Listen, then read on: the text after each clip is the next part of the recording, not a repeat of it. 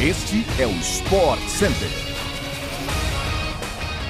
Sextou, fã de esporte, e a gente está chegando com mais uma edição do nosso podcast do Sport Center. Primeira edição dessa sexta-feira, já tem aquela extra tarde. Lembre-se de nos seguir e avaliar no seu tocador preferido de podcasts para não perder nenhum episódio. Bom dia, Edu Elias, beijo para você. Tudo bem, Gossa? Um beijo. Sim, companheiras, companheiros, vamos nessa. Estamos de volta e não se esqueça que o Sport Center também vai ao ar pela ESPN no Star Plus diariamente. Hoje são quatro edições ao vivo para você, 11 da manhã, 4 da tarde, 8 da noite e 11 horas fechando o dia. Então sobe a vinheta e vamos para mais uma edição do nosso podcast.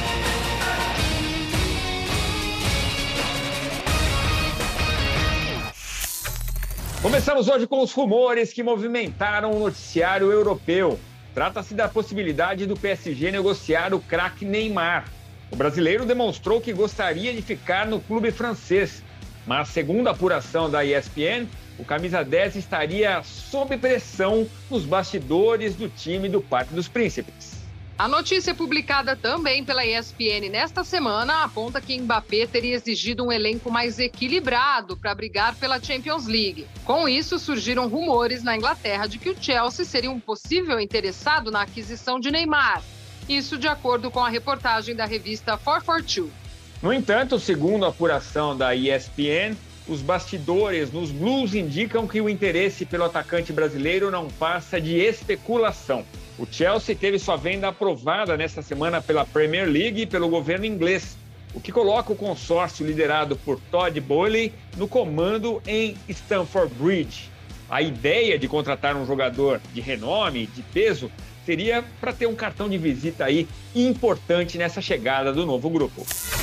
Número 1 um do mundo, a tenista Iga Swiatek chegou à trigésima vitória consecutiva depois de vencer a estadunidense Alison Risk na segunda rodada de Roland Garros em Paris.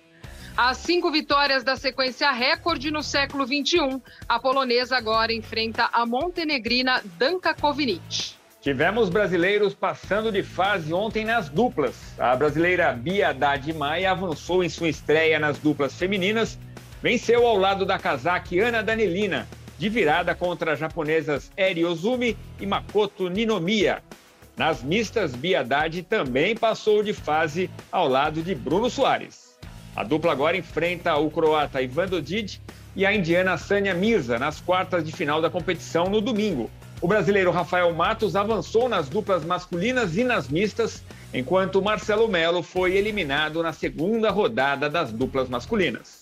Hoje, Bruno Soares entra em quadra ao lado de Jamie Murray contra os americanos Tommy Paul e Mackenzie McDonald. A dupla formada por Bia Haddad e Ana Danilina enfrenta a australiana Samantha Stotsur e Latisha Chan, de Taiwan. Tudo isso você confere ao vivo pela ESPN no Star Plus a partir das 6 da manhã desta sexta-feira. É noite de NBA na ESPN no Star Plus. O Boston Celtics está a uma vitória de chegar à final da liga. Recebe o Miami Heat hoje no TD Garden a partir das nove e meia da noite. No sexto jogo da série, o time do técnico Imi Udoka tenta garantir a vaga em sua primeira decisão do título desde a temporada 2009-2010. Enquanto isso, o Heat busca forçar o jogo 7 para voltar à final da NBA dois anos depois de perder para o Los Angeles Lakers na decisão. A equipe perdeu o jogo 5 na última quarta-feira em casa e agora precisa vencer como visitante.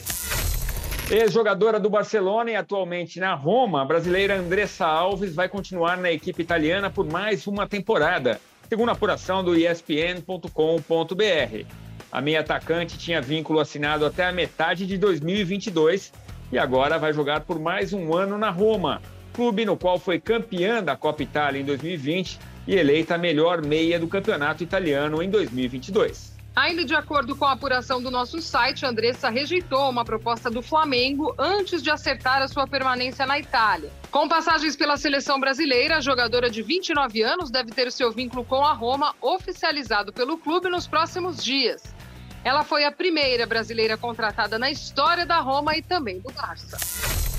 Informação quente. Veio à tona ontem que o ex-CEO da Fórmula 1, Bernie Eccleston, foi preso em Campinas nesta semana por porte ilegal de arma.